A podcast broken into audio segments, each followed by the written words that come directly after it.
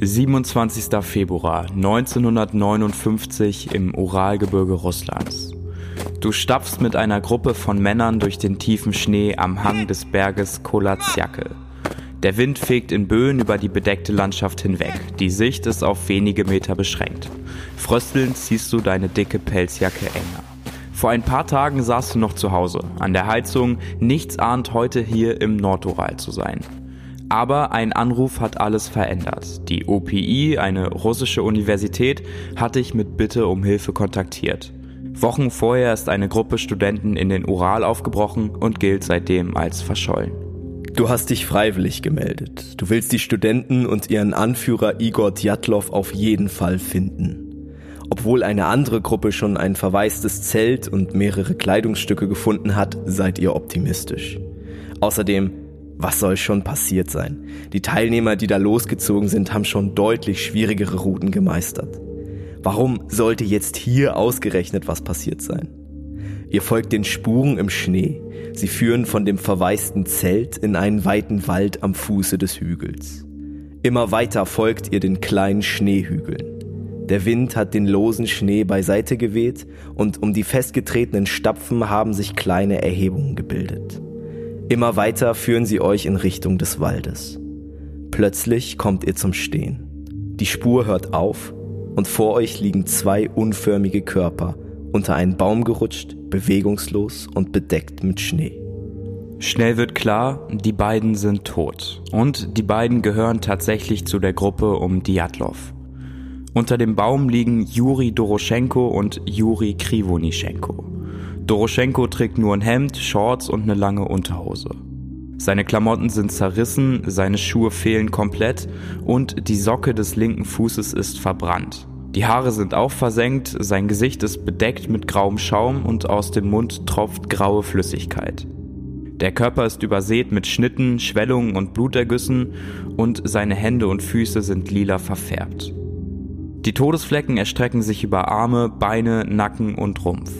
Doch sie passen nicht zu der Position, in der er auf dem Boden liegt. Er wurde nach seinem Ableben also nochmal bewegt.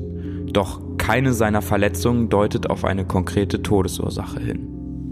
Der andere Körper ist der von Juri Krivonischenko. Auch er ist kaum bekleidet und muss bitterlich gefroren haben. Die Leiche trägt ein Hemd, eine Art Schwimmhose, eine lange Unterhose und eine Socke. Auch seine Schuhe fehlen. Die Ohren sind erfroren und eines seiner Beine ist voller Verbrennungen. In Juris Mund finden die Ärzte später ein Stück Haut und dieses Stück Haut hat er sich selber wohl kurz vor seinem Tod aus dem Handrücken gebissen. Und noch etwas ist komisch. Juris Nasenspitze fehlt, die ist völlig verschwunden, aber es ist kein Blut im Gesicht zu sehen. Sein Körper hingegen ist übersät mit Schwellungen, Blutergüssen und Wunden. Neben den beiden Leichen liegen ein paar verkohlte Äste.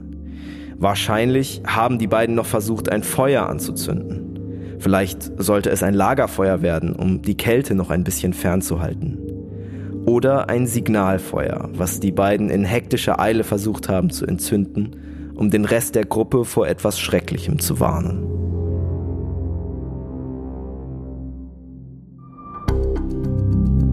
Westwärts Podcast über Entdecker und ihre Geschichten. Von Ole und Tore.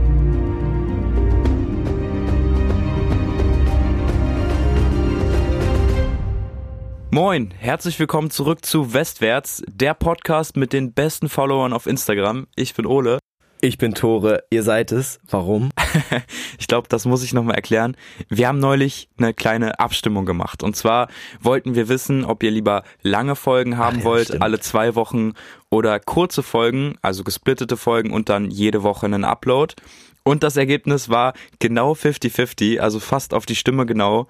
Da haben wir uns beide sehr gefreut. Und äh, wir haben jetzt ein kleines Kompromiss gefunden. Ihr seht wahrscheinlich auch schon an der Länge der heutigen Folge, es wird heute ein bisschen länger und in zwei Wochen wird es dann auch wieder ein bisschen länger und wir halten uns so ein bisschen an diesen zwei Wochen Rhythmus. Aber ihr werdet nicht enttäuscht. Dafür werden wir nämlich dazwischen, zwischen den langen Folgen, immer kurze Folgen droppen, indem wir so ein bisschen über die Recherche sprechen, vielleicht nochmal mit Leuten sprechen, die sich auskennen mit dem Thema. also nicht mit uns, sondern mit Leuten, die sich damit schon länger beschäftigt haben. Und ähm, vielleicht gibt's noch mal ein kleines QA, also so kleine Spaßfolgen zwischendurch. Genau, und dann sollte das eigentlich ein Rhythmus sein, der beiden dann ungefähr gefällt. Hoffen wir zumindest. Wenn ihr noch äh, Kritik habt, das irgendwie anders seht oder das genau gleich seht und uns einfach geil findet, dann schreibt uns gerne auf gmail at westwärtspodcast, wenn ihr kein Instagram habt. Für alle, die heute neu dazugekommen sind, herzlich willkommen. In diesem Podcast geht es um Entdecker, Abenteurerinnen, Expeditionen und wir erzählen die Geschichte der Menschen, die sich auf diese Expedition begeben haben. Manche kommen mit Erfolg wieder, andere sterben auf ihren Reisen und bei einigen sind die Umstände des Scheiterns bis heute nicht ganz klar. So ist das auch in dieser Geschichte heute. Es geht um den mysteriösen Unfall von neun Wanderern, der sich vor etwa 60 Jahren in Russland ereignet hat. Eine Gruppe von Studenten bricht auf in die Berge des Urals, einem Gebirge in Russland. Sie wollen eigentlich nur wandern. Anlässlich des Parteitages der Einheitspartei der Sowjetunion wollen sie losgehen und diesen Berg besteigen. Doch am Ende kommt alles anders. Ihr habt im Intro schon einige Ungereimheiten und seltsame Dinge bei den Leichenfunden von Juri 1 und Juri 2 gehört. Und das sind nicht die einzigen mysteriösen Dinge. Vieles an der Geschichte vom Djatlov-Pass, so wird der Ort dann später genannt, scheint unerklärlich. Und ganz aufklären lässt sich das Unglück bis heute nicht. Es gibt aber einige Theorien. Und um das alles zu verstehen, wollen wir euch heute die Geschichte des Djatlov-Passes erzählen. Zumindest von dem, was man heute weiß bevor es losgeht, muss ich hier einmal nur mal ganz kurz einhaken. Ich sitze gerade beim Schneiden der Folge und habe gemerkt, dass wir ganz vergessen haben, eine Triggerwarnung einzubauen. Die ist für diese Folge aber auf jeden Fall nötig.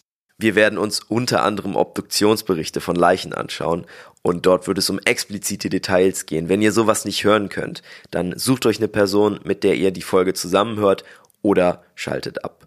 Vielen Dank, das war's von mir. Am 23. Januar 1959 macht sich eine kleine Gruppe auf, um eben im Nordural zu wandern. Es handelt sich aber nicht um irgendeine Freizeitaktivität. Anlässlich des Parteijubiläums der KPDSU, das war diese sowjetische Einheitspartei, wollen sie den Kolatsjakl erklimmen und hoffen danach eine besondere Auszeichnung für ihre sportlichen Leistungen zu bekommen. Doch es kommt alles anders. In der Nacht vom 1. auf den 2. Februar sterben alle Teilnehmer außerhalb des Zeltes. Und bis heute weiß niemand, was in der besagten Nacht wirklich passiert ist. Schauen wir uns erstmal die insgesamt zehn Personen der Gruppe nochmal ein bisschen genauer an. Wir fangen an mit dem Namensgeber der Expedition, der heißt Igor Tjatlov, ist 23 Jahre alt, also echt voll in unserem Alter. Ja, aber, gar aber nicht weit weg, gar nicht weit weg von uns, aber in zehnmal krasser. Ja. Also beim Lesen, ich fand, das war so ein Cousin, wenn man den auf einer Familienfeier oder so trifft, das findet man nicht so geil selber. ja, der Typ ist Student, äh, ist im fünften Semester an der staatlichen Universität des Uralgebiets, dieser UPI, UPI-Universität. Und da belegt er Kurse in Funktechnik und ist mega ehrgeizig. Ähm, sportlich extrem begabt, schreibt in seinem Fach nur Bestnoten. Also der ist sogar für die Uni so eine Art Aushängeschild. Und wegen seiner guten Noten, seiner Disziplin und seinem Ehrgeiz wird er die kleine Gruppe anführen der war ja im vierten Semester und der hat da einfach schon Angebote von Unternehmen bekommen, die gesagt haben, ey, wenn du Bock hast bei uns zu arbeiten, du kannst auch ohne Studium bei uns anfangen und wir bezahlen dir trotzdem eine Menge an Geld. Der hat auch so kleine Funkanlagen und Einrichtungen und sowas schon während des Studiums einfach im vierten Semester schon entwickelt. Also der Typ war sehr intelligent. Und diese Gruppe, die er anführen wird, die besteht größtenteils aus Freunden und aus Studienkollegen. Da haben wir einmal den 21-jährigen Juri Doroschenko. Der studiert im gleichen Semester Funktechnik und ist ebenfalls ein sehr erfahrener und visierter Sportler. Dann haben wir Lyudmila Dubinina. Das ist eine von zwei Frauen der Gruppe, die ist ebenfalls 21 Jahre alt. Sie studiert Bauingenieurswesen und ist eine ziemlich zierliche Frau. Aber sie gilt als unfassbar zäh. Zwei Jahre davor, da gab es so eine Story dazu, war sie auch schon auf einer längeren Wanderung und da hat sie ein Kollege einfach unabsichtlich ins Bein geschossen, was bei einer Wanderung ja ziemlich hinderlich ist, wenn du weiterlaufen willst. Ja. Und die hat sich gar nicht beschwert. Die fand das nicht so geil, aber ist dann einfach weitergelaufen. Generell haben die Studenten, die dort auf diese Wanderung gehen, ziemlich krasse Vergangenheiten schon hinter sich, trotz ihres jungen Alters. Wir haben zum Beispiel noch Alexander Kolevatov, der ist auch Student, der ist aber schon 25 Jahre, also ein bisschen älter. Der hat vor seinem Studium in Moskau in einem staatlichen Geheimlabor gearbeitet. Zinaida Kolmogorova ist die zweite Frau der Gruppe. Auch sie studiert Funktechnik, wie Djatlov, daher kennen die beiden sich auch, und sie gilt auch als extrem sportlich. Dann gibt's noch Rustem Slobodin, der ist Ingenieur, also der ist schon fertig mit seinem Studium, hat aber trotzdem noch Kontakt zur Universität und auch der ist super sportlich. Der boxt, ist äh, nebenbei Langstreckenläufer und der ist Musiker, der nimmt seine Gitarre mit auf die Wanderung. Dann gibt's noch Nikolai Brignol, der ist 24 Jahre alt, hat sein Studium auch schon abgeschlossen und auch der ist extrem wandererfahren. Die letzten drei Teilnehmer sind Juri Krivonischenko, Juri Judin und Semyon Solotajew. Krivonischenko arbeitet im Kombinat 817. Da wurde damals Plutonium für Waffen gewonnen. Da gab es auch 1957, also kurz bevor diese Reise gestartet ist, einen ziemlich großen atomaren Unfall und der hat da bei diesen Aufräumarbeiten geholfen. Das hat die Sowjetunion aber dem Westen nicht so offengelegt und so ist erst äh, viel später rausgekommen. Da war, ich glaube, im Ural gibt's da so eine Strecke, die ist ungefähr 300 Kilometer lang und die ist komplett verseucht. Das ist der, äh, ich habe das nochmal nachgelesen, das war der drittschlimmste atomare Unfall. Nach Tschernobyl und Fukushima. Krass, und ich hatte den ehrlich gesagt vorher auch nicht auf dem Schirm. Der wurde auch natürlich nicht öffentlich gemacht von der Sowjetunion. Dann haben wir noch Juri Judin, der spielt für die Reise heute nicht so eine wichtige Rolle. Warum werden wir gleich auch noch erfahren. Das ist ein Student, auch ein Student der UPI, der ist 22 Jahre alt und studiert auch Funktechnik im vierten Semester. Und dann haben wir noch Semyon Solotajew, das letzte Mitglied der Gruppe. Und der unterscheidet sich ziemlich krass von den anderen. Der ist mit 38 Jahren nämlich mit Abstand der älteste, kennt die anderen vorher alle nicht. Djatlov hat ihm erlaubt, mitzuwandern, ohne die anderen vorher zu fragen. Ich fasse nochmal zusammen. Wir haben mit Igor Djatlov einen zwar noch sehr jungen, aber doch sehr erfahrenen, disziplinierten, durchsetzungsstarken Anführer. Wir haben zwei Frauen in der Gruppe, die trotz ihrer zierlichen Statur sehr zäh sind, die auch ihre Fähigkeiten schon in anderen längeren Wanderungen unter Beweis stellen können. Wir haben mehrere Teilnehmer, die vorher oder während ihres Studiums schon Kontakte zu Geheimlaboren hatten oder gewissen Regierungsstellen und dort gearbeitet haben. Und wir haben einen ehemaligen Soldaten. An der Stelle können wir also jetzt schon mal mit einem Mythos ausräumen, denn das ist keine Gruppe ohne Plan oder ohne Erfahrung. Die sind alle Profis in dem, was sie tun. Sie sind alle sportlich. Ähm, sie sind alle erfahren im Wandern. Und diese Expedition wurde ja mit der UPI, also mit der Uni selbst, zusammen streng geplant. Wir erinnern uns, das sollte ja so eine Art Jubiläum für die KPDSU werden. Und alle Teilnehmer sind auf diese Extremsituation vorbereitet. Das ist also eine wirkliche Elite, die da losläuft. Ein eigenes Versagen innerhalb der Gruppe ohne äußere Umstände ist also sehr, sehr unwahrscheinlich. Am 23. Januar 1959 startet die kleine Gruppe dann die Expedition. Sie fahren erstmal mit dem Zug Richtung Ural. Dort benehmen sie sich anscheinend dann auch ein bisschen daneben. Da gibt's so eine Story, dass die im Zug einem Trunkenbold, würde ich jetzt einfach mal das ich politisch korrekt Wort. sagen. Ja, ein Säufer. genau, eine Wodkaflasche klauen. Und der findet das nicht so cool natürlich und der stellt sich daneben die und beschimpft die und ruft was so lange, bis die äh, damalige russische Polizei kommt. Und dann zücken die äh, diese kleine Gruppe um Djatlov einfach ein Schreiben und da steht: Hey, diese Leute laufen anlässlich unseres Parteitages, also des Parteitages der KPDSU los. Und das ist eben wie ein Freifahrtschein. Damit kannst du alles machen und kein Polizist wird sagen, ey, steig mal bitte aus weil äh, niemand diesen Parteitag gefährden will.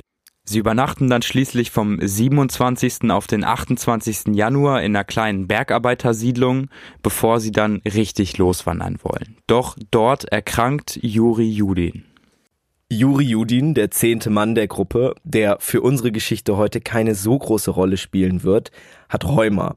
Und bei den ständigen Temperaturen von minus 25 Grad die sie da jetzt in dieser Bergarbeitersiedlung schon erfahren, macht ihm dieses Rheuma so sehr zu schaffen, dass er die Reise abbricht.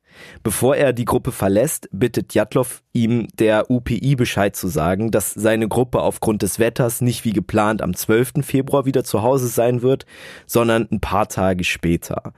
Das Wetter ist relativ schlecht, es ist kälter als erwartet, es ist immer wieder stürmisch. Djatlov schätzt, dass die Gruppe deswegen drei oder vier Tage länger unterwegs sein werden als geplant. Genau, wir haben hier eine Route, die im Uralgebirge lang führt. Das heißt, es ist steinig, es ist sehr eisig und es schneit natürlich auch die ganze Zeit. Das heißt, die Gruppe bewegt sich auch größtenteils auf Skiern vorwärts, um durch diesen dicken Neuschnee voranzukommen. Und das ist natürlich eine Tour, die dir ganz viel Kraft raubt. Die Route, die sie gehen wollen, hat in der sowjetischen Wanderrangordnung die höchste Stufe. Also es gibt so drei Abstufungen, eins, zwei und drei und das ist die höchste. Also sie ist schon ein bisschen anspruchsvoller. Und mit Skiern ne, bei minus 25 Grad, man braucht Erfahrung, aber das haben die neuen ja. Jetzt geht alles ziemlich schnell. Diese Botschaft von Djatlov ist das letzte mündliche Lebenszeichen der Gruppe. Es finden sich noch Einträge in den Tagebüchern. Tatsächlich haben ein paar davon auch Tagebücher geschrieben, aber eben keiner davon nach dem 1. Februar 1959. Und das ist auch so ein bisschen der Grund, warum wir heute keinen Sprecher dabei haben. Vielleicht ist es euch schon aufgefallen. Wir machen das heute komplett ohne Tagebücher, weil es keine guten Tagebucheinträge dazu gibt. Keine Sorge, nächste Folge gibt es wieder welche.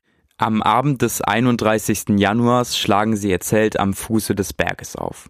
Sie wachen am nächsten Tag dann erst am Vormittag auf, vertrödeln so ein bisschen die Zeit und dann merken sie auf einmal so, ey, es ist 16 Uhr und die Sonne geht schon langsam unter. Wir sollten vielleicht, wenn wir heute noch was schaffen wollen, langsamer loslaufen. Doch die Sicht wird immer schlechter, es wird immer dunkler und so schaffen sie an diesem besagten Tag nur zwei Kilometer. Dann sind sie gezwungen, wieder ihr Zelt aufzubauen. Doch keiner der neun Teilnehmer wird diese kommende Nacht überleben. Das Zelt der neun steht jetzt also so am Hang des Berges, wo die drei aufsteigen wollen. Wir haben also die Bergspitze, dann ein bisschen weiter unten das Zelt und dann am Fuße des Berges so ein Tannen, Pinien, Kiefernwald, Nadelbaumwald. Das ist für später jetzt noch wichtig. Die Familien der Neun warten zu Hause also vergeblich auf das Ankommen. Judin, der Typ, der gedroppt ist, weil er Räume hatte, hat Jadlovs Ankündigung, dass sie ein paar Tage später kommen, natürlich gemeldet. Und trotzdem werden ab dem 17. Februar die ersten Eltern unruhig. Richtig. Djatlov hat gesagt, er kommt am 12. Februar wieder zurück. Dann hat er gesagt, okay, es dauert zwei, drei Tage länger, also spätestens am 15. Februar. So, und jetzt haben wir den 17. Februar, also nochmal zwei Tage später, und dann fangen die ersten Eltern an, sich Sorgen zu machen. Wir dürfen ja auch nicht vergessen, die Leute sind alle Anfang 20. Die haben noch Eltern, die sich Sorgen machen. Auch die Universität macht sich Sorgen.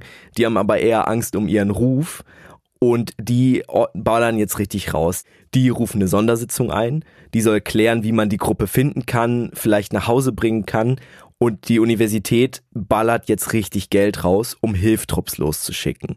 Die sollen in das Gebirge des Urals geschickt werden und dort rausfinden, was passiert ist, wo die Leute sind. Es wirft natürlich auch ein schlechtes Bild auf die Uni, wenn die besten Schüler, also quasi diese Vorzeigestudenten losgehen und dann einfach verschwinden. So werden dann reihenweise Suchexpeditionen aufgestellt. Die erste, eine Gruppe von freiwilligen Studenten, bricht dann tatsächlich nur einen Tag nach dieser Sondersitzung schon auf. Yes, und diese Gruppe von Freiwilligen ist auch nicht die einzige Hilfsgruppe. Es folgen dann noch Hundeführer mit Suchhunden, Soldaten mit ihren Minensuchgeräten und Jäger, die in diesem Gebiet schon gejagt haben und es dementsprechend gut kennen. Die werden in Hubschraubern so auf der Route verteilt, also jeder kontrolliert so ein Stück von dieser Djatlov-Route und guckt, ob er im Umkreis die Leute da finden kann. Ist eigentlich Wahnsinn, ne? wenn man sich überlegt, wenn heute jemand beim Wandern verloren geht, dann wird vielleicht nach ein paar Tagen mal ein Hubschrauber, ein Hubschrauber losgeschickt, aber nicht Soldaten, mehrere Hubschrauber, Suchhunde. Das ist eine unglaubliche Suche von Wanderern, die sich einfach vielleicht verirrt haben können. Am 24. Februar erreicht die erste Suchgruppe die Bergspitze des Kolatsjacke. Doch sie finden keine Hinweise, dass die Gruppe die Stelle je erreicht hat. So laufen sie bergabwärts. Vielleicht finden sie irgendwelche Hinweise. Und tatsächlich, Zwei Tage später findet der Trupp ein großes, verlassenes Zelt. Es ist teilweise eingeschneit, aber ein kurzer Blick ins Innere reicht aus. Das ist das Zelt der Studentengruppe. Sie haben also hier am Hang des Kolatsjakel ihre letzte Rast gefunden. Im Inneren liegen die Rucksäcke, die Pelzmäntel, die Skimützen und auch solche Utensilien wie Vorräte, Kocher und die Karten der Route. Alles ist geordnet und alles liegt am richtigen Platz. Was den Leuten aber Sorge bereitet, ist etwas anderes. Die Hülle des Zeltes ist nämlich nicht mehr dicht. Überall sind kleinere und größere Schnitte im Stoff. Für sie ist dann relativ schnell klar, hey, diese Djatlov-Gruppe wurde von Räubern überfallen und die haben sie eben so attackiert, dass sie dieses Zelt aufgeschnitten haben und dann da durchgegangen sind. Ist an der Stelle schon mal ein bisschen fragwürdig, wie viele Leute äh, tatsächlich, wie viele Räuber tatsächlich im Uralgebirge unterwegs sind und da Wanderer abschlachten, die wahrscheinlich auch nicht so viel Bargeld dabei haben. Aber das war erstmal die offizielle Theorie tatsächlich. Das Zelt wird dann eingeflogen und steht dann zur Untersuchung einige Zeit bei einem der Ermittler. Der lädt dann eine Näherin zu sich ein, aber die soll sich das Zelt gar nicht angucken, die soll irgendwie nur was stopfen oder so an seinem Anzug. Aber die sieht dann eben dieses Zelt. Die guckt sich die Schnitte ganz genau an und sagt dann, ey, diese Schnitte sind definitiv nicht von außen gemacht worden. Das heißt, die Schnitte sind von innen. Einige der Schnitte sind kurz und etwa auf Augenhöhe, vielleicht um etwas zu beobachten, um von innen aus dem Zelt rauszuschauen. Die längeren Schnitte scheinen einen anderen Zweck gehabt zu haben. Sie könnten als Notausgang gedient haben.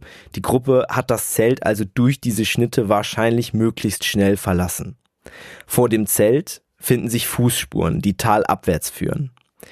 Und da stellt sich natürlich die Frage, warum schneiden sich neun erfahrene Männer und Frauen, sportlich, intelligent, in einer eiskalten Nacht, minus 25 Grad, nachts noch ein bisschen kälter, wir erinnern uns, aus dem eigenen Zelt? Warum benutzen Sie nicht den normalen Reißverschluss? Muss es schnell gehen? Haben Sie den Reißverschluss in der Dunkelheit vielleicht nicht gefunden? Fest steht, bei den Temperaturen ist ein zerschnittenes Zelt sehr gefährlich. Du bist Schnee und Kälte schutzlos ausgesetzt. Ich würde an der Stelle gerne noch mal kurz auf die Fußabdrücke eingehen. Du hattest es am Anfang schon mal erwähnt. Ich würde es trotzdem gerne noch mal erklären, weil ich das auch selber super interessant fand. Und zwar konnte man diese Fußabdrücke im Schnee noch gut sehen.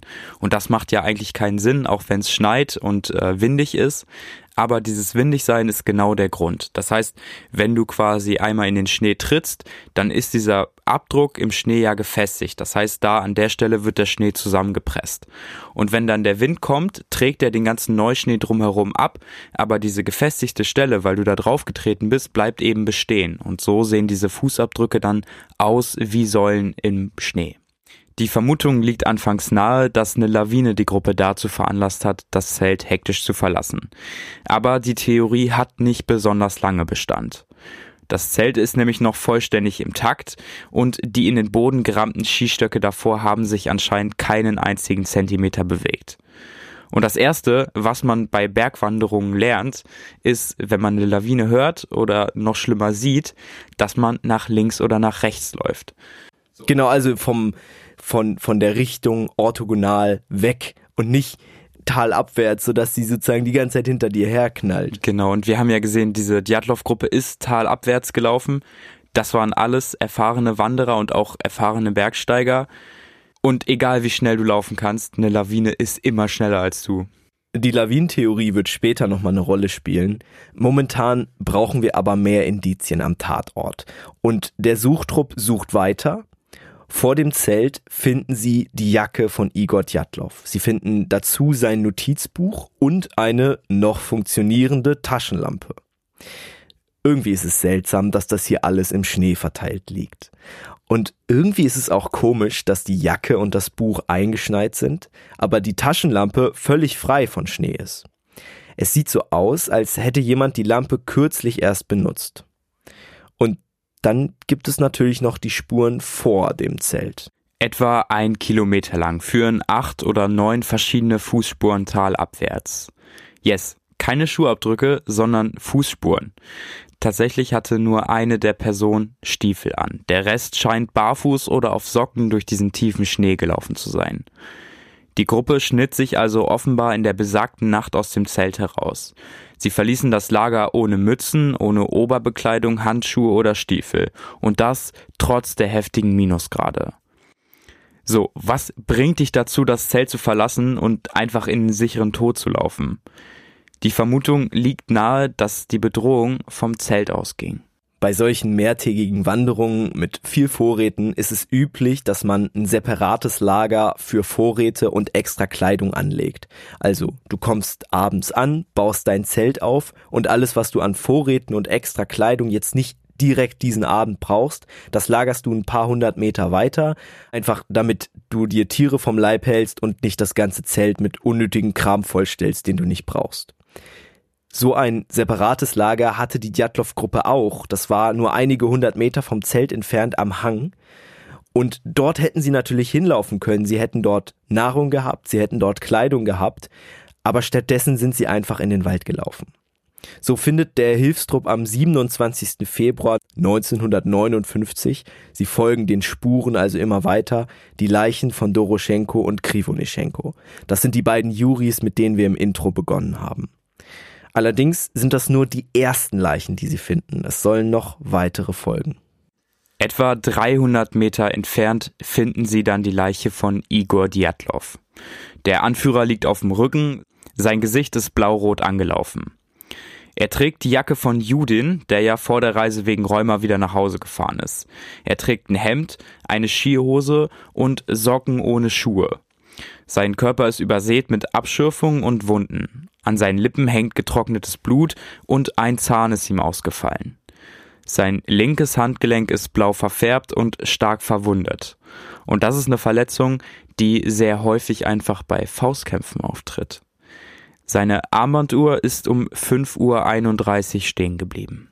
Die Leiche von Kolmogorova liegt nur einige Meter weit entfernt. Ihr Gesicht ist lila verfärbt. Sie trägt mehrere Oberteile übereinander, eine Skihose und drei Paar Socken. Auch sie hat keine Schuhe mehr an den Füßen. Das Gesicht der jungen Frau ist bedeckt mit Schürfwunden, die Finger sind durch die Frostbeulen kaum mehr zu erkennen. Sie hat noch eine zusätzliche Verletzung am Torso. Und diese Wunde sieht so aus, als hätte ihr jemand mit einem langen Gegenstand in die Seite geschlagen. Die Spur des Todes zieht sich immer weiter durch den Wald. Doch der heftige Neuschnee macht es diesem Hilfetrupp eben schwierig, die Körper zu finden. Erst am 5. März taucht der nächste Leichnam auf. Es handelt sich um den Boxer und diesen Langstreckenläufer und Musiker Slobodin. Der trägt ein paar Oberteile, zwei Hosen und einen einzelnen Stiefel. In seinen Taschen findet sich dann ein Reisepass, eine Socke und ein Taschenmesser.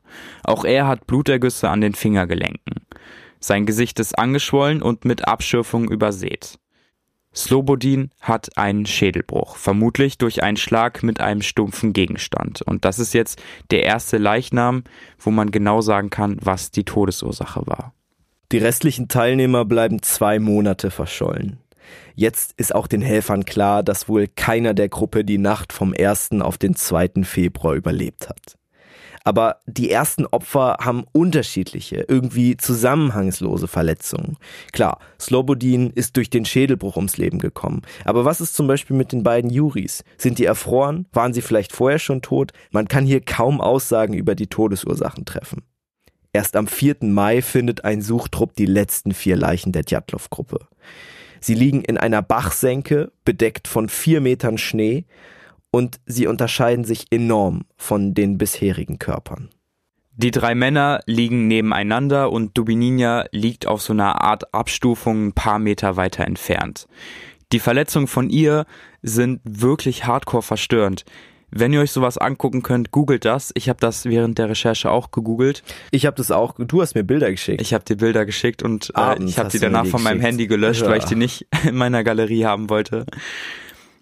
D-U-B-I-N-I-N-A.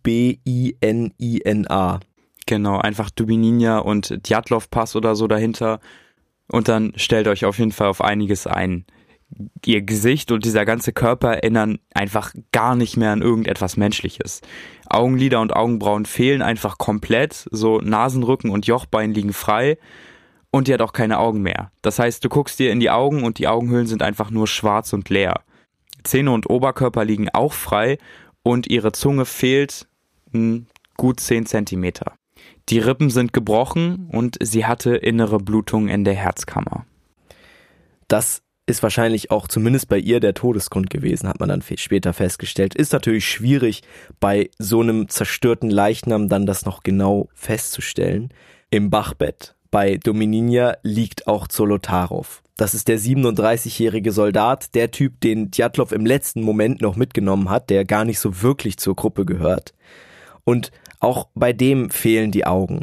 Seine Gesichtsknochen liegen größtenteils frei, sein Brustkorb ist massiv eingedrückt und wie Domininia hat er Blutungen in der Herzkammer. Also auch er ist an diesen inneren Blutungen wahrscheinlich gestorben. Außerdem hat er eine Kamera dabei. Doch der Film liegt im Fluss und ist vollständig beschädigt. Da stellt sich natürlich die Frage, warum nimmt man eine Kamera mit, wenn man fliehen möchte? Und so in Eile ist, dass man teilweise noch nicht mal sich genug, genügend anzieht, so wie zum Beispiel die beiden Juris, die wo an einem anderen Platz gefunden worden sind. Sowohl Solotajew als auch Domininja weisen dann ja ähnliche Verletzungen auf. Beide haben mehrfach gebrochene Rippen und beide haben auch innere Blutung in der Herzkammer, wie du eben schon gesagt hast. Und dann kommt eben schnell diese Theorie auf, ey, die wurden einfach von der Schockwelle von einer Bombe getroffen. Das heißt, die Rippen werden ein bisschen eingedrückt, es kann zu inneren Blutungen kommen und es wäre super erklärbar. Es erinnert die Obduzierenden auf jeden Fall an Bombenopfer. Diese schiere Gewalteinwirkung auf die Körper und diese inneren Blutungen.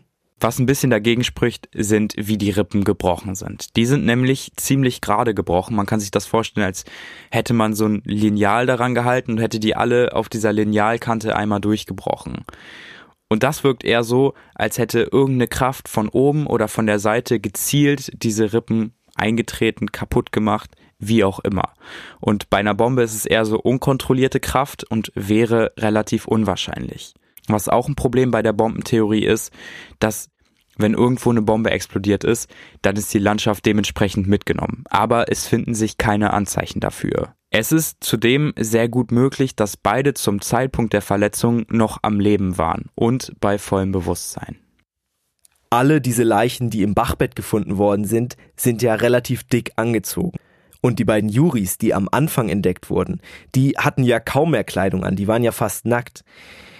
Die letzten vier Leichen, das hat man dann später gesehen, tragen die Kleidung der beiden Juris. Also die tragen ja teilweise mehrere Oberteile übereinander und unter anderem auch die Oberteile und Hosen der beiden Juris.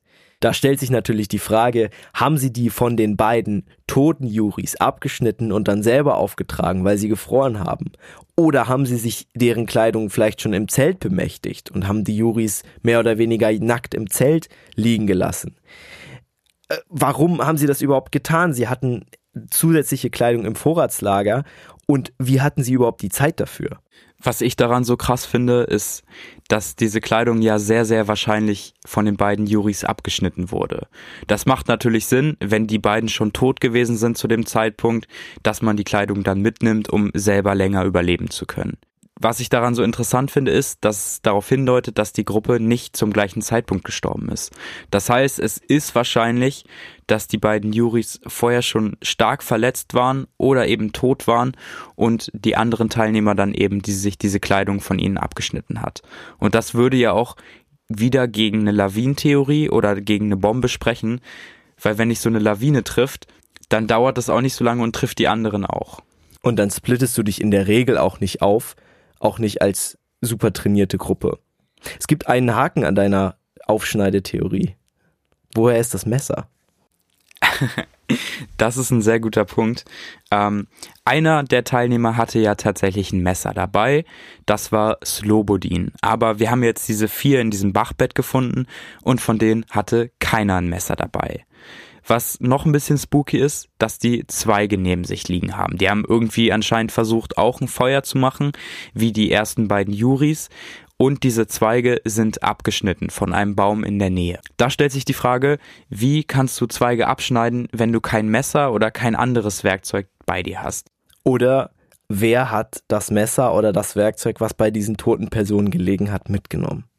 Oder hat jemand absichtlich Zweige abgeschnitten, hat die daneben gelegt, um es so aussehen zu lassen, als hätten die sie selber abgeschnitten und sich versucht, ein Feuer zu machen?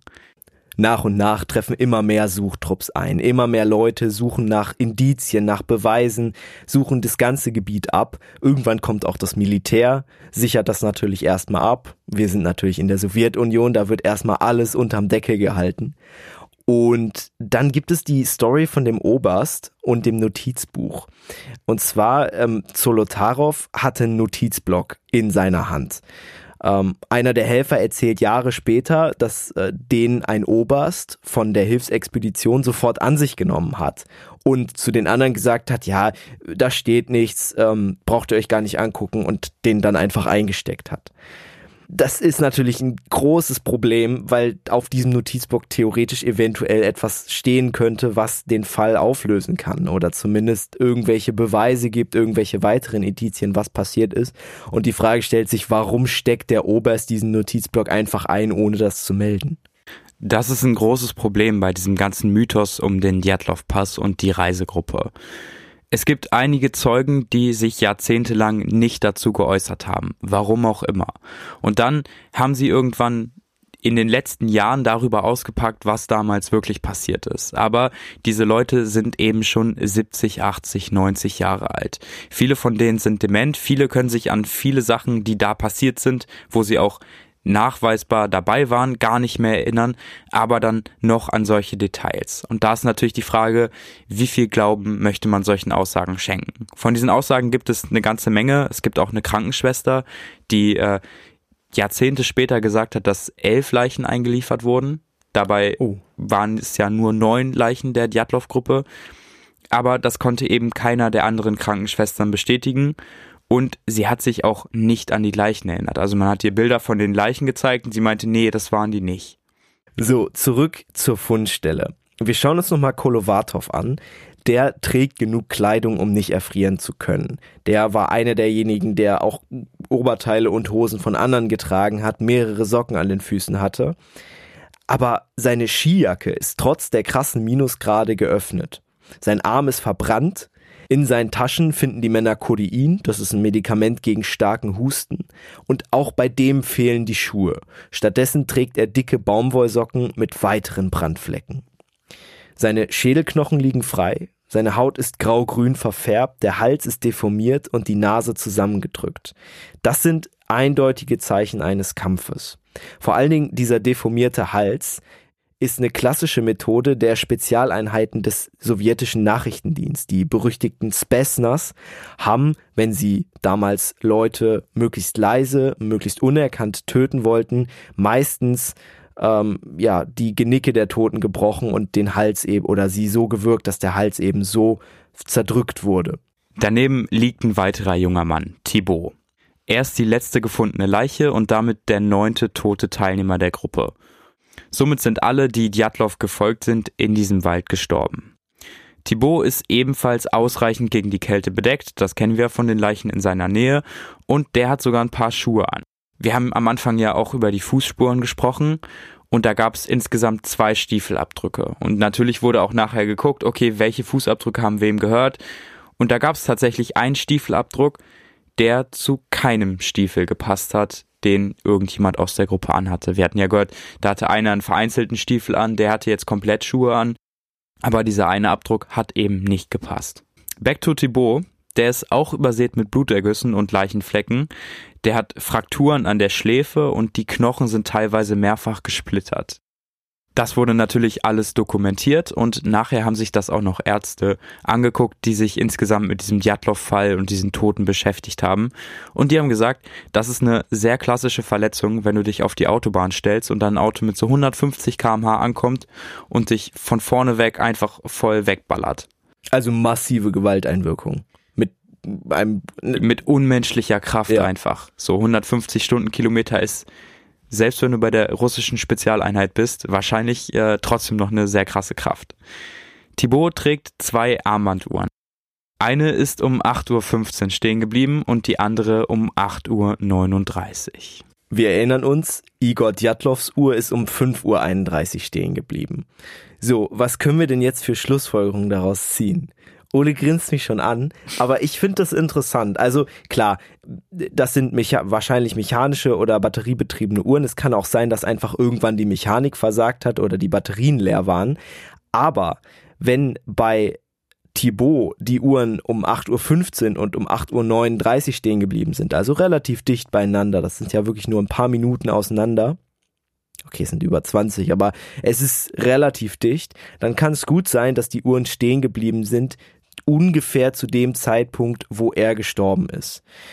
Und das würde ja auch dazu passen. Djatlovs Uhr ist um 5.31 Uhr stehen geblieben, also ein bisschen eher. Wenn Djatlov ein bisschen eher gestorben ist, würde das ja auch zu den Fundorten der Leichen passen. Djatlov wurde ja vor Thibaut gefunden und damit sozusagen, wenn du den Fußspuren folgst, dann war Djatlov ja ein bisschen näher dran am Zelt als Thibaut. Vielleicht ist das ein Zeichen dafür, wann sie gestorben sind und vor allen Dingen, wie sie gestorben sind, weil wenn bei deinem Tod deine Armbanduhr stehen bleibt, dann muss es auf jeden Fall mit irgendwie stumpfer Gewalteinwirkung zu tun gehabt haben. Ich finde das so funny, weil es an diesem Djatlov-Fall super viele Sachen gibt, die komplett mysteriös sind. Und du kommst da mit diesem Uhrenfall und äh, findest das mega. Ich find's krass. Ich habe da persönlich nicht so viel Wert drauf gelegt, weil ich glaube, okay, wenn die in der Nacht vom 1. auf den 2. Februar gestorben sind, die Uhren waren damals noch nicht so kälteresistent und wenn die dann 20 über mehr als 20 Tage einfach draußen im Schnee liegen, dass die dann einfach irgendwann Schrott gehen. Und der Tag ist ja auch nicht vermerkt. Es kann auch gut sein, dass die eine um 8.15 Uhr am 5. Februar und die andere fünf Tage steht, ja, später stimmt, stehen geblieben ist. Okay, alle neun Leichen wurden jetzt gefunden und um die noch ein bisschen genauer zu obduzieren, um vielleicht auch Gewebeproben zu entnehmen und das alles nochmal ein bisschen besser zu machen, werden die jetzt abtransportiert. Es wird also ein Heli gerufen und der soll die Leichen in ein nahegelegenes Labor bringen, um einfach nochmal eine vernünftige Obduktion durchzuführen. Doch die Piloten weigern sich, dem Befehl des Obersts zu gehorchen. Die wollen die Leichen nicht einladen und das ist für die Sowjetzeit natürlich ziemlich krass. Da ist ein Chef der Armee, der dir sagt, so, du musst das jetzt machen und du sagst, nee, will ich nicht. Die Piloten wollen, dass die Leichen vorher in Zinksärge eingelötet werden und erst dann weggeflogen werden. Das fand ich so krass beim Lesen, weil das erinnert mich irgendwie so daran, etwas in Zinksäge zu stecken, gegen irgendwas Übernatürliches abzuschützen, möglichst noch irgendwie ein Kreuz drauf zu malen. Aber ich war in Chemie tatsächlich nie so gut wie Tore und es deswegen hat, bin ich da ein bisschen mit, gestolpert. nichts mit Vampiren zu tun. Zinksärge benutzt man in der Regel, das hat man zum Beispiel auch bei der, bei dem Reaktorunglück von Tschernobyl benutzt, um Leichen zu isolieren, die noch radioaktiv kontaminiert sind. Zink ist ein Material, was die radioaktive Strahlung relativ gut eindämmen kann und somit hast du dann halt keine strahlenden Leichen mehr. Die Piloten haben an sich gar nicht so unrecht, denn es wird später herausgefunden, dass drei Kleidungsstücke der Gruppe tatsächlich relativ stark radioaktiv verseucht sind. Jetzt nicht so stark, dass du davon sofort Strahlenkrankheit bekommst, aber doch, dass man es auf jeden Fall merkt. Das wurde allerdings erst während der Obduktion festgestellt, also als die Leichen so nicht mehr am Pass lagen, sondern schon längst im Labor waren. Woher wussten die Piloten, dass die Leichen strahlen? Die Strahlung war noch überhaupt nicht gemessen worden, sie war noch überhaupt nicht bekannt. Also woher kommt dieses Bedürfnis, dass sie das nur in Zinksärgen transportieren wollen? Eines der Kleidungsstücke lag auch in, einem, in diesem Bachverlauf und da ist eben die ganze Zeit Wasser lang geflossen. Das heißt, diese Radioaktivität kann sich in der Zeit dann ein bisschen abwaschen. Deswegen ist es heute auch schwierig zu sagen, wie radioaktiv die Stücke tatsächlich damals genau in dieser Todesnacht verseucht waren. Wir wissen ja, dass ein paar der Teilnehmer vorher in geheimen Laboren oder einer der Teilnehmer ja auch in einer äh, nuklearen Versuchsanlage gearbeitet haben. Und natürlich kann es sein, dass äh, die Strahlung dort herkommt. Aber das Interessante am Fall ist, dass wirklich nur drei Kleidungsstücke verseucht sind. Also weder die Leichen sind radioaktiv verseucht, noch irgendwie ihre gesamte Kleidung oder ihr gesamtes Hab und Gut, sondern es sind wirklich nur drei Kleidungsstücke. Warum untersucht man Leute, die in einer Lawine gestorben sind oder an Erkältung gestorben sind, auf radioaktive Strahlung? Es kann natürlich Zufall sein, dass irgendein Labormitarbeiter da gerade einen Geigerzähler dabei hatte. Aber es gibt einen detaillierten Bericht über diese radioaktive Untersuchung. Dabei kommt raus, dass das ich glaube, das Hemd, was am meisten Strahlung abgegeben hatte, hatte, hatte eine Strahlung von 9000 Becquerel. Das ist natürlich schwierig zu sagen, weil Das lag da mehrere Wochen lang im Fluss. Da könnte ordentlich was abgewaschen sein. 9000 Becquerel. Es ist schwer zu sagen. Ähm, in Japan gibt es die Beschränkung, maximal 2000 Becquerel pro Kilogramm Lebensmittel Strahlung darf da drin sein. Da klingen dann 9000 Becquerel erstmal relativ wenig für ein Kleidungsstück. Es reicht aber aus, um deutlich erhöhte Strahlenwerte festzustellen. Und da ja nur diese drei Kleidungsstücke betroffen waren und der Rest nicht, könnte man sich die Frage stellen, vielleicht wurden dort absichtlich Kleidungsstücke markiert mit radioaktiver Strahlung. In den letzten Jahrzehnten haben sich dann auch einige Gerichtsmediziner die Unterlagen nochmal angeschaut, um das Mysterium um den Djatlov-Pass endlich aufklären zu können. Die Unterlagen selbst sind aber entweder einfach super schlampig erstellt oder hier wurde etwas mit voller Absicht weggelassen. Eindeutige Schnittverletzungen werden zum Beispiel immer wieder als Kratzer angegeben und die angegebene Todesursache ist einfach oft Erfrieren. Durch die starken Verletzungen der Teilnehmer ist aber fast klar, die Gruppe ist nicht einfach rausgegangen und dann im Wald erfroren, sondern die wurde durch irgendjemanden oder irgendwas getroffen oder stark zusammengeschlagen. So heftig, dass sie dann daran gestorben sind. Tod durch Erfrieren scheint erstmal die einfachste und naheliegendste Schlussfolgerung für dieses Massaker gewesen zu sein. Dafür spricht unter anderem auch die fehlende Kleidung zum Beispiel der beiden Juris. Wir wissen aus vielen Expeditionen, dass man bei starker Unterkühlung sich auszieht. Das klingt jetzt erstmal wahnsinnig paradox. Warum tut man das? Der Körper zieht, wenn er sehr stark unterkühlt ist, das Blut von den Extremitäten in den Torso. So. Dadurch schützt er das eigene Blut, den eigenen Blutkreislauf vom Einfrieren oder vom sehr, sehr kalt werden. Wenn das aber alles nichts bringt, wenn man also im Unterkühlungsstadium schon sehr weit fortgeschritten ist, dann released der Körper das Blut wieder in die Arme und Beine. Und das fühlt sich dann kurze Zeit sehr, sehr warm an. So warm, dass man teilweise sogar anfängt zu schwitzen und sich seine Jacken, seine Socken, seine Hose auszieht, weil es so warm ist. Man findet Leute, die erfroren sind, oft mit sehr, sehr wenig Kleidung an, weil sie eben in dieser, man nennt den, diesen Vorgang Kälteidiotie, gestorben sind. Dass sie also das Gefühl hatten, von innen waren sie sehr, sehr warm, obwohl sie kurz vorm Erfrieren waren. Wenn man im letzten Stadium der Unterkühlung ist, also bei wirklich schwerer Hypothermie, dann rollt man sich aber zu so einer Art Embryostellung ein, einfach um wirklich nochmal die allerwichtigsten Körperfunktionen am Leben zu erhalten. Und das ist beim Djatlov-Pass allerdings nicht aufgefunden worden. Nur eine einzige Person, die ein, eine Frau, die Kolmogorova, ist in dieser Haltung gefunden worden. Alle anderen waren mehr oder weniger gerade ausgestreckt so als wären sie vor Ort gestorben und dann einfach umgekippt. Ebenso wenig passen diese Todesflecken, die man gefunden hat, zu der Position, in der die Studenten gestorben sind. Was auch krass ist, ist, dass die Jacke von Djatlov offen war. Seine Jacken und Hemdtaschen waren geöffnet, so als hätte man da irgendwas gesucht. Die Strecke zwischen Zelt und Wald, also diesem Lagerpunkt und dem eigentlichen Todespunkt der Gruppe dann, ist relativ lang. Ungefähr so 30 bis 40 Minuten. Und nach heutigen Schätzungen wird gesagt, dass die Gruppe mit der Kleidung, die sie anhatte, besonders die beiden Juris am Anfang, so etwa 30 Minuten hätten überleben können. Bei den Temperaturen und der Kälte scheint es also stark unwahrscheinlich, dass sich die Gruppe gegenseitig angegangen hat. Das heißt, wenn die Gruppe sich gestritten hat und geprügelt hat, dafür hätten sie niemals mehr die Kraft gehabt. Und es scheint auch sehr unwahrscheinlich, weil sie sich sehr gut verstanden haben und sehr professionell waren.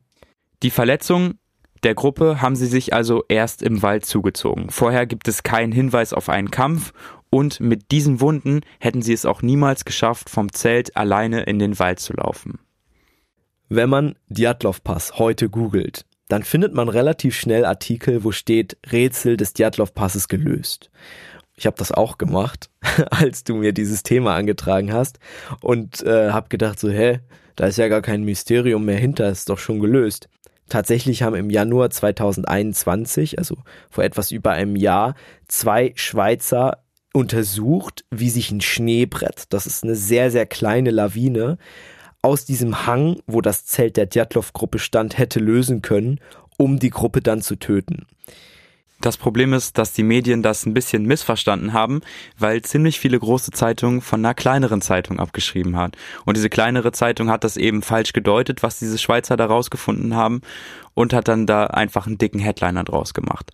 Und diese Schweizer haben eigentlich nur gesagt, ey, wir wissen gar nichts. Wir haben nur gesagt, so könnte sich theoretisch eine, so ein Schneebrett gelöst haben und könnte mitverantwortlich dafür sein, dass die Gruppe gestorben ist.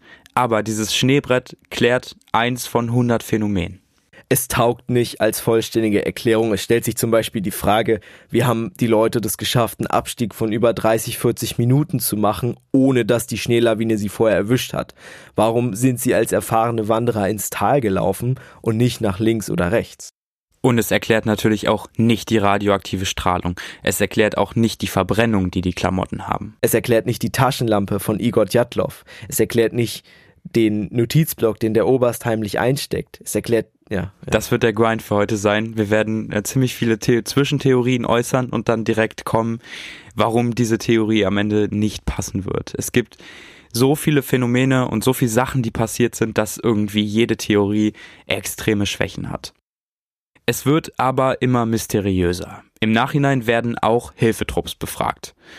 Und dann kommen da zwei Männer raus. Und die geben an, gemeinsam unterwegs gewesen zu sein und am 24. Februar das Zelt der Djatlov-Gruppe im Schnee gefunden zu haben.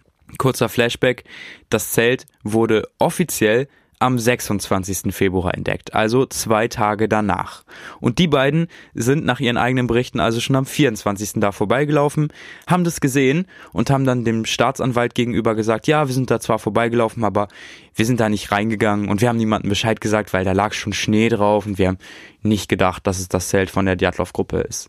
What the fuck? Ja, das habe ich mich auch gefragt. So, ich meine, du suchst nach einer verschollenen Wandergruppe, nach einer Expedition siehst dann ein verlassenes Zelt, wo ein ganz bisschen Schnee drauf liegt und läufst dann einfach weiter. Der Staatsanwalt hat dann nicht weiter nachgehakt, aber an der Stelle ist zumindest davon auszugehen, dass die beiden von der Hilfsexpedition da vielleicht auf andere Leute getroffen sind. Und diese anderen Leute ihnen dann nett geraten haben, doch bitte zu vergessen, was sie gesehen haben und einfach weiterzulaufen. Ja, wenn du, wenn du siehst, was die da dann, diese anderen Leute, die da vielleicht noch waren, mit der Djatlov-Gruppe angestellt haben, dann hältst du dich wahrscheinlich auch daran, was die sagen. Vielleicht war das ein Aufräumtrupp, der einfach dafür gesorgt hat, dass die Leichen unten im Wald platziert werden und die dafür gesorgt haben, dass alle Sachen im Zelt richtig liegen und dass es nicht so aussieht, als wären die Leute da zusammengeschlagen oder getötet worden. Das würde auch erklären, warum die Taschenlampe am Anfang nicht von Schnee bedeckt war, die da auch vor dem Zelt lag und noch perfekt funktioniert hat. So normalerweise sind die technischen Geräte da ja alle draufgegangen, auch die Uhren waren ja irgendwann Schrott, aber diese Taschenlampe hat einfach noch perfekt funktioniert und war komplett schneefrei. Vielleicht hat einer des Aufräumtrupps die da einfach vergessen. Die Suche war ja wie schon angesprochen relativ groß und eben an dem Tag, als die zwei Männer das Zelt fanden und dann einfach so weitergezogen sind und nichts gesagt haben, fliegt eines dieser Suchflugzeuge über die Stelle des Zeltes. Der Pilot ist ein Freund von Djatlov. Der erkennt das Zelt und der sieht, so sagt er später aus, ein oder zwei Gestalten, die vor dem Zelt auf dem Boden liegen. Er kontaktiert den nahegelegenen Flughafen, will landen, will sich das genauer angucken, aber die verbieten ihm das, angeblich, weil das mit dem wegen dem Schnee nicht möglich ist. So dreht er um. Klar ist, dass die beiden Gestalten, die er dort gesehen hat, bei den Minusgraden wohl kaum einfach dort geschlafen haben. Die müssen also schon tot gewesen sein. Aber warum findet der Suchtrupp dann alle Teilnehmer im Wald und keinen in der Nähe des Zeltes? Vor allen Dingen der Pilot steht nicht alleine mit seiner Aussage da. Er hatte auch einen Navigator in seinem Flugzeug und der hat genau das gleiche beobachtet. Die haben dann auch angerufen in diesem, in diesem nächsten Flughafen und als sie dann keine Landeerlaubnis bekommen haben, haben die dann gesagt, ey, wir haben aber das Zelt gefunden, schick doch bitte mal einen Hubschrauber los. Und trotzdem wurde das Zelt ja erst am 26. Februar gefunden und da lagen dann keine Leichen mehr davor. Es klingt stark danach, dass da irgendjemand versucht hat, den Suchtrupp und die ganze Aktion zwei Tage noch zu verzögern und sich noch ein bisschen Zeit zu verschaffen. Ne? Vor allen Dingen liegen die Leichen da ja noch vor dem Zelt und dann, als sie gefunden werden, in dem Wald. Also es sieht aus, als hätte jemand absichtlich diese Leichen von dem eigentlichen Todesort weggeschafft. Der Pilot hat sich dann nach diesem Fund eigenhändig noch mit dem Schicksal seiner Freunde befasst. Der recherchiert dann viel darüber, befragt Leute und fängt dann auf einmal an, komische Andeutungen seiner Frau und seinen Freunden gegenüber zu machen. Der sagt nämlich die ganze Zeit, ja, mal gucken, ich weiß noch nicht, wie lange ich leben werde, vielleicht sterbe ich morgen. Das ist alles ein bisschen weird, aber er erklärt sich da nicht. Eines Tages bricht er dann morgens auf und sagt seiner Frau, heute fliege er zum Djatlov-Pass. Aber warum will er wieder nicht erklären. An diesem Abend kommt er nicht mehr nach Hause und auch an keinem folgenden Abend. Dann erhält seine Frau wenig später einen Anruf und da wird ihr erklärt, dass ihr Mann verstorben sei und zwar bei einem Materialtransport. Ein Materialtransport hunderte Kilometer entfernt vom Djatlov-Pass. Diese ganzen Vertuschungsaktionen, dieses dieser Vibe, dass da irgendwas um ein paar Tage noch verzögert werden sollte, das deutet irgendwie ja auf eine Verschwörung zumindest in hohen Regierungskreisen hin oder in Militärkreisen. Und es gibt eine sehr weit verbreitete Theorie, dass der KGB, der sowjetische Geheimdienst, bei dem Tod der Gruppe seine Finger im Spiel hatte. Es kann gut sein, dass sie die Gruppe bewusst ausgestaltet hat, alle Spuren verwischt hat und die Leute dann in den Wald gebracht hat. Die Aussagen der Hilfsexpedition widersprechen sich halt gegenseitig. Klar ist, dass irgendjemand versucht hat, die Information und die Sachlage zu verändern. Also irgendjemand hat im Laufe dieses Ermittlungsprozesses seine Finger im Spiel gehabt und hat dort Informationen zurückgehalten oder bewusst Fehlinformationen gestreut. Wer das war, wie viele Leute das waren und was für ein Interesse sie haben, das steht immer noch offen. Wir stellen uns jetzt die Fragen, wie viele Leute waren wirklich am Djatlov-Pass, als jeder der Teilnehmer der Gruppe gestorben ist? Und warum verschwinden Leichen und tauchen dann irgendwo anders wieder auf, wenn alle angeblich in einer Lawine oder an Erfrierung gestorben sind? Und warum werden Opfer dann auf radioaktive Strahlung untersucht? Es wird jetzt alles noch mysteriöser und ich hoffe, ihr kommt noch einigermaßen mit. Schauen wir uns nochmal Zolotaryov an. Der älteste der Gruppe, der Soldat, der ja irgendwie gar nicht so richtig reingepasst hat, hat kurz vor Beginn noch mit einer engen Freundin gesprochen. Zu ihr sagt er, es ist ein Geheimnis. Wenn ich zurückkomme, werde ich Ihnen alles erzählen. Sie werden von mir hören. Leute, das wird die Welt auf den Kopf stellen. Und jeder wird darüber sprechen. Zolotaryov hat vor der Reise auch eine weibliche Gymnastikgruppe trainiert Dort sagt er in seiner letzten Stunde, dass er wegen der Wanderung einige Zeit fort muss. Und die fragen ihn dann, ey, was willst du dort eigentlich? Was ist denn das Ziel? Und dann sagt er, wir werden etwas tun, worüber die Welt sprechen wird. So pathetische Sätze passen eigentlich gar nicht zu Zolotaryov, der ist eigentlich relativ zurückhaltend und rational. Aber hier wird er auf einmal richtig euphorisch. Das kann eigentlich nicht sein, dass er deswegen einer einfachen Wanderung ist. Obwohl er vorher in Kriegen gekämpft hat, leider hat er mit seiner Aussage ja schon irgendwie recht behalten. Wir sprechen immer noch über den Djatlov-Pass, aber nicht aus den Gründen, aus denen er wahrscheinlich gehofft hat. Ich fand das irgendwie so cool. Ähm, es wurden ja zwischendurch immer wieder Leute zum Djatlov-Pass befragt und zu dieser Gruppe befragt in den letzten 50 Jahren. Und da ist dann halt auch diese Ballettmannschaft gekommen. Das waren damals halt so Mädchen halt noch, ne? Und das war jetzt so eine Gruppe von Omas, die da mit ihren alten Tagebüchern angekommen ist und dann ja. ihre Notizen dazu abgeglichen haben. Also es sind auch safe Daten, weil die das ja alle in ihr Tagebuch geschrieben haben. Das fand ich irgendwie ein cooles Bild. Zu dem Djatlov-Pass wurden auch Fallakten angelegt. Die wurden von verschiedenen Leuten verfasst und das ist klar, wenn irgendwo ein Unglück passiert oder wenn Leute sterben, dann gibt es eben eine Fallakte, wo dann gesammelt wird, was gibt es für Beweise, gibt es mögliche Täter und so weiter. Das ist erstmal nichts Spektakuläres. Für den Djatlov-Pass wurden eben auch Fallakten angelegt. Nur was daran interessant ist, ist, dass die früh ausgestellt wurden. Und zwar wurden die Fallakten am 6. Februar ausgestellt. Wupp, wupp, wupp, wupp die, die Gruppe ist ja wahrscheinlich, zumindest laut den gängigsten Theorien, am 1. Februar gestorben oder in der Nacht vom 1. auf den 2. Februar. Aber bekannt wurde das ja erst, als die Suchexpedition am 24. bzw. 26. Februar angekommen ist. Also erst dann war offiziell bekannt, dass hier ein Unglück passiert ist. Genau, und die Gruppe hat ja erst geplant, am 15. Februar zu Hause zu sein. Das also frühestens dann kannst du sagen, okay, hier ist irgendwas nicht ganz richtig. Aber selbst dann kannst du halt sagen, okay, es dauert ein paar Tage länger oder die haben sich ein bisschen verlaufen. Das ist ja noch kein Regierungsfall. Da und brauchst du, du keine Fallakte, keine Fallakte genau. Genau. Ein Staatsanwalt wird auch losgeschickt. Der wird am 15. Februar beauftragt, sich das Ganze anzugucken. Am 15. Februar, bevor das Zelt gefunden ist, bevor die erste Leiche gefunden ist, am gleichen Tag, an dem die Djatlov-Gruppe eigentlich zurückkommen soll. Und es wird auch ein Holzfällerlager dazu befragt. Da ist die Djatlov-Gruppe auch vorbeigelaufen. Und die werden am ebenfalls 6. Februar befragt. Einem Zeitpunkt, an dem noch niemand wissen konnte, dass die Djatlov-Gruppe tot ist. Wie konnte also jemand Wochen vorher wissen, dass irgendwas schiefgelaufen ist? Es gibt insgesamt über 70 Theorien, was damals wirklich passiert ist. Wir schauen uns jetzt mal einige ein bisschen genauer an und wollen ihren Wahrheitsgehalt einschätzen. Eine sehr bekannte Theorie ist die Vermutung, dass der Ofen der Gruppe, die hatten ja so einen kleinen Kocher dabei und auch einen Ofen, um es abends im Zelt warm zu haben, dass der angefangen hat stark zu rauchen. Die Gruppe hat vielleicht schon ordentlich eingetrunken. Wir kennen das ja von der Zugfahrt, dort haben sie ja auch gezeigt, dass sie dem Alkohol durchaus nicht abgeneigt sind. Und sich dann in Panik, vielleicht auch vor einer Kohlenmonoxidvergiftung, aus dem Zelt geschnitten haben, wegen diesem rauchenden Ofen.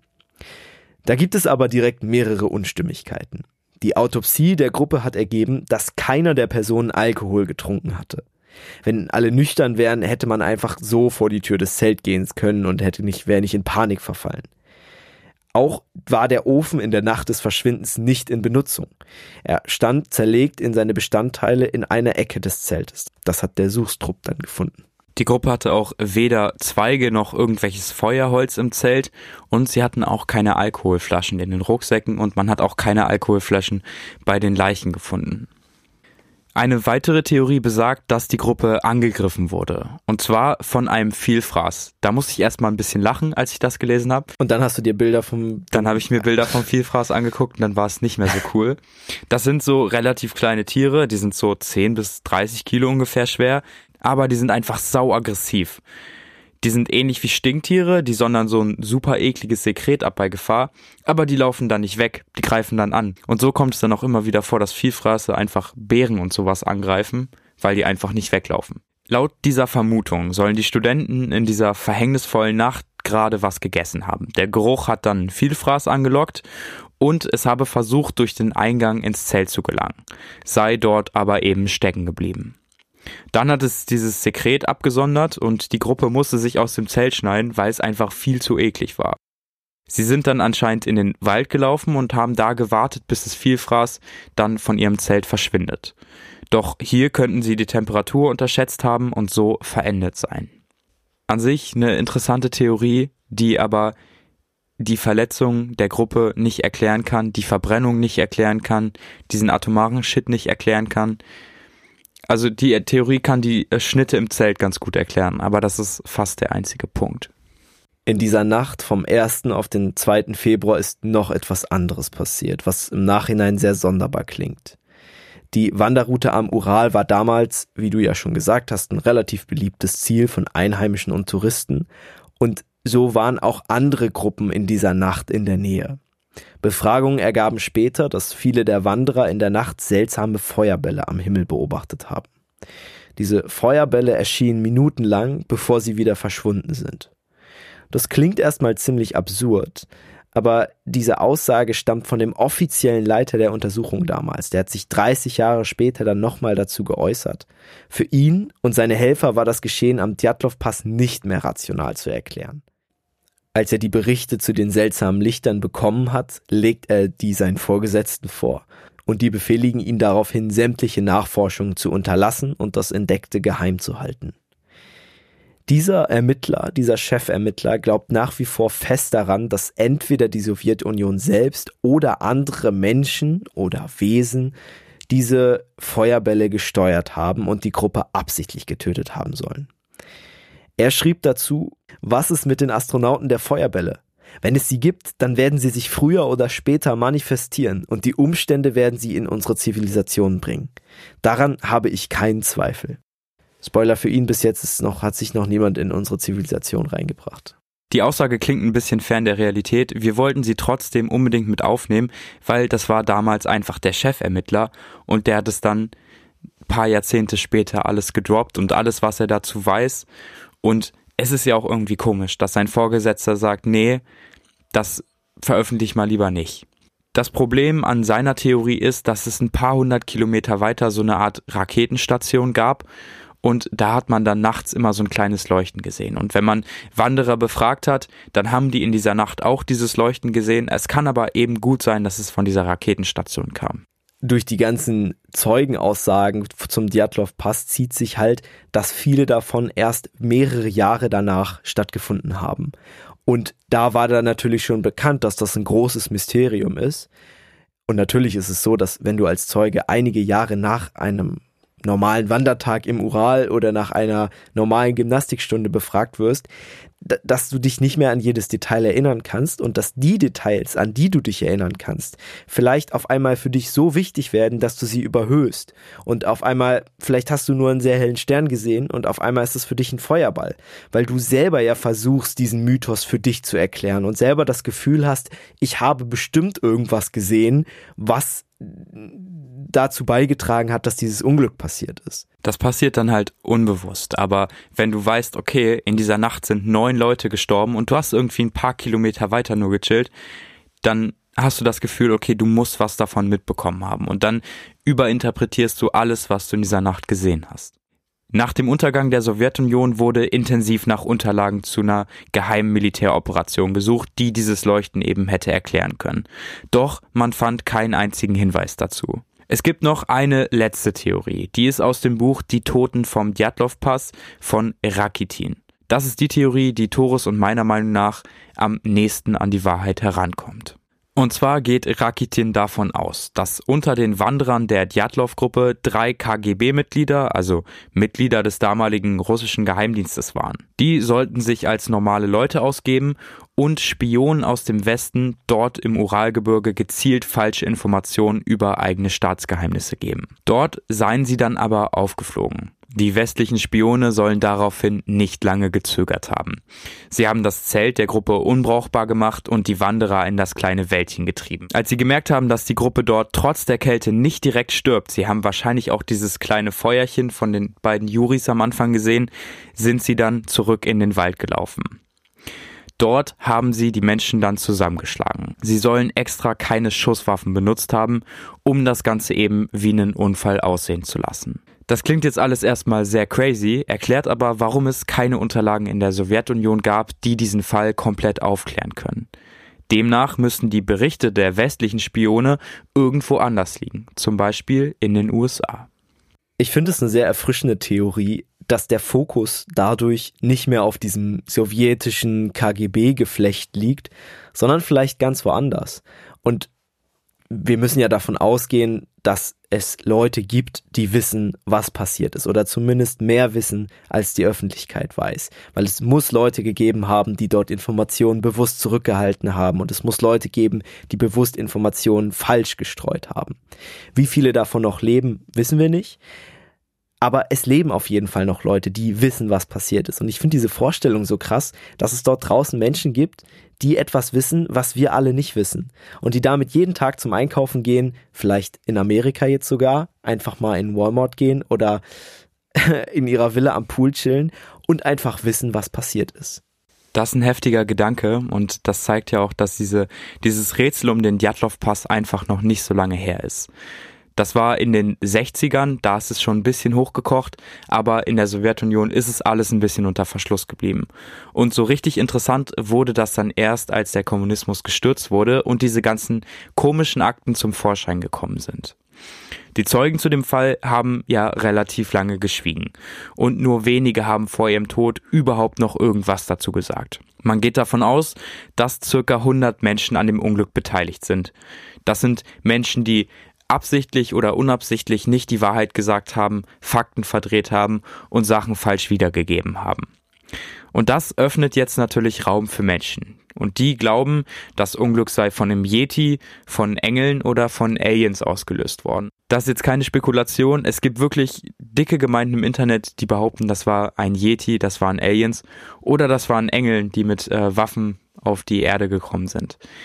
Wir wollen uns zu diesen Theorien nicht äußern. Wir hoffen nur, dass wir euch ein bisschen zeigen können, dass es vielleicht nicht der Kocher war oder vielleicht auch kein Vielfraß war, was die Gruppe umgebracht hat. Und wir sagen auch gar nicht, dass diese Theorie mit den Spionen richtig ist. Ich glaube, die Wahrheit liegt irgendwo dazwischen.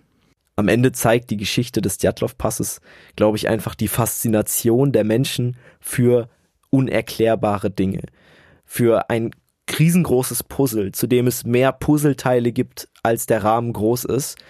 Und natürlich ist da am Ende immer Platz für irgendetwas Übernatürliches, für Yetis, für Geister, für Aliens, weil du nicht alles erklären kannst. Es gibt immer Unstimmigkeiten und wahrscheinlich werden wir nie die Wahrheit erfahren, weil die Leute, die Bescheid wissen, was passiert ist, entweder jetzt schon nicht mehr leben oder in den nächsten Jahren oder Jahrzehnten sterben werden. Und dann, spätestens dann, wird dieses Geheimnis für immer gestorben sein. Das war's von uns. Vielen Dank, dass ihr uns heute auch zugehört habt bei dieser etwas besonderen Folge. Wenn ihr Kritik habt, Anmerkungen oder Ideen für neue Folgen, dann schreibt uns gerne entweder auf Instagram at westwärtspodcast oder per Mail westwärtspodcast at gmail.com. Wir freuen uns super über Feedback, auch über Kritik. Das ist, wir freuen uns einfach. Schreibt uns auch gerne, was eure Theorie zum Djatlov-Pass ist. Nur wenn irgendjemand schreibt, dass er an Erfrieren oder eine Lawine glaubt, ich glaube, dann habe ich keine Kontrolle mehr über mich. Ich glaube, das haben wir euch heute gezeigt, dass es wahrscheinlich nicht so war. Aber schreibt uns gerne unsere Theorien. An der Stelle auch nochmal vielen Dank an die Stadtbibliothek Hildesheim und an die Sparkasse Hildesheim-Goslar-Peine. Danke für eure Unterstützung und wir hören uns dann in einer Woche mit einer Short Story wieder. Genau, bis dahin.